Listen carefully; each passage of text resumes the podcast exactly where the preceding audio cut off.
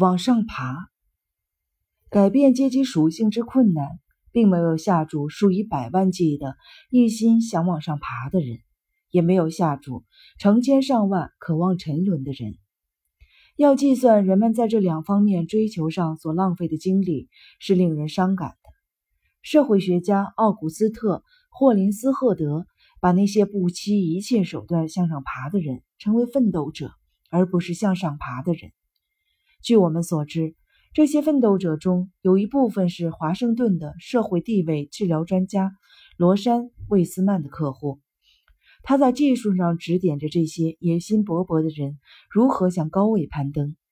他建议，怀着如此热望的人们，首先将他们的姓名登在当地报刊的漫谈专栏里，然后等待着接踵而至的政府聚会的邀请。遗憾的是，政府聚会对社会底层的人总是大门紧闭的。对向上层阶级进军的人来说，有时彻头彻尾的谎言在短期内会起到意想不到的效果。一个守门人说，在聚会上遇到某人问我：“您何处高就？”我就对他们胡说八道一通，告诉他们我是开业会计师。最孜孜不倦向上爬的一部分人是大学教授。赖特米尔斯掌握了他们的密码。人是可以在这个领域取得地位成就的。他意识到，尽管他们出身于中下层的阶级，但这个阶级并不以头脑的通情达理、文化的广博精深以及想象力的丰富著称。因此，从事这项职业的许多人在阶级地位上有一定的上升。在向上爬的过程中，他们获得的。大概更多的是知识，而不是社交风度。也有些人，在他们的专业之外，还保持着粗俗的文化情趣和平庸的生活方式。因此，这些教授的平民阶级本能地拽住他们去打保龄球，而另一部分却把他们往上拔，一直拔到最负盛名的休假疗养地，和一群享有财产的人一起度价格高昂的暑假。我们看到的商品邮购目录中与中产阶级息息相关。这些人积极盼望着地位的高升，可他们所处的环境使他们只能在幻想中如愿以偿。通过购买印有“预科生啤酒山”字样的 T 恤之类的商品，这些中产阶级不遗余力地要把自己拔高到中上层阶级的地位，而不是在他们永远也无法到达的社会地位下面徘徊。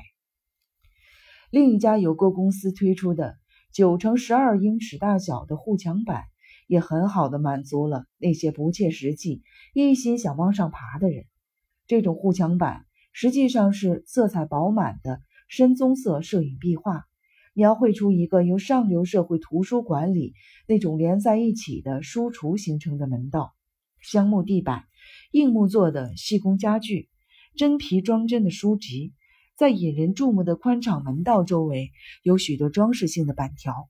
人们把这种墙纸贴到自己中产阶级客厅的墙上，虽然看起来还是像墙纸，但每次看到它，尤其是眯起眼睛或者有些微醉时，你就能心满意足地想象自己的阶级地位的上升。沉沦。如果说不论在现实还是幻想里，向上爬是容易被人理解的。那么，一心想往下滑到社会底层，则是不可思议的。尽管这样的事情比大多数人注意到的还要多得多。男女同性恋者在这一行为上的差别，成为这两个截然相反的运动的例证。野心勃勃的男同性恋者，至少在幻想中热切的期望从其卑微的出身一跃成为古玩店、画廊和美容美发厅的拥有者。此目的可以通过不断的接触知名人物来实现。他们打电话时会模仿优雅的声音，而且本能的受到风格和上流社会的吸引。女同性恋者恰恰相反，他们喜欢沉沦，从中产阶级沦落为出租车司机、警察、建筑工人。男同性恋者的终极梦想就是坐在优雅的餐桌旁，桌上摆着鲜花、餐具垫和洗手纸的玻璃碗。周围是成功、富有、服饰华丽、机智狡猾和不在乎道德的人们。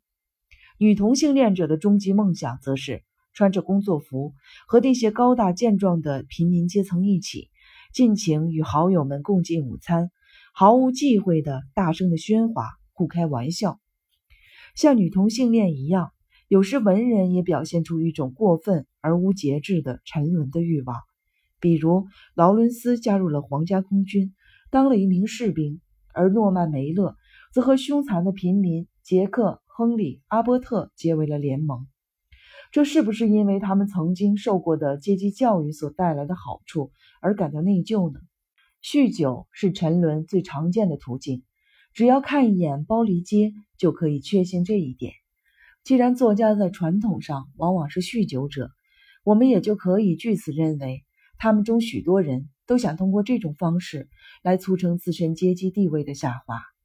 作家和文人们还通过模仿平民阶层的打扮来满足他们沉沦的欲望，就像那些常青藤大学的学生一样，穿着油漆工的工装裤，或者加入到平民社团中。再不就穿得像社会地位低下的年轻人，成为劳斯利·费德勒所说的冒牌的少年平民。仅仅下滑一个等级的想法很少见。如果你是中上层或者是中产阶级，要想成功的沦落，就必须下沉到很深的底层。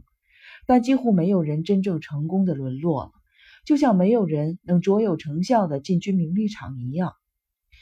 不管你付出多少努力，就算你的谈吐没让你露馅儿，你的语法，你对服装、轿车和精神生活的品味也会让你暴露无遗。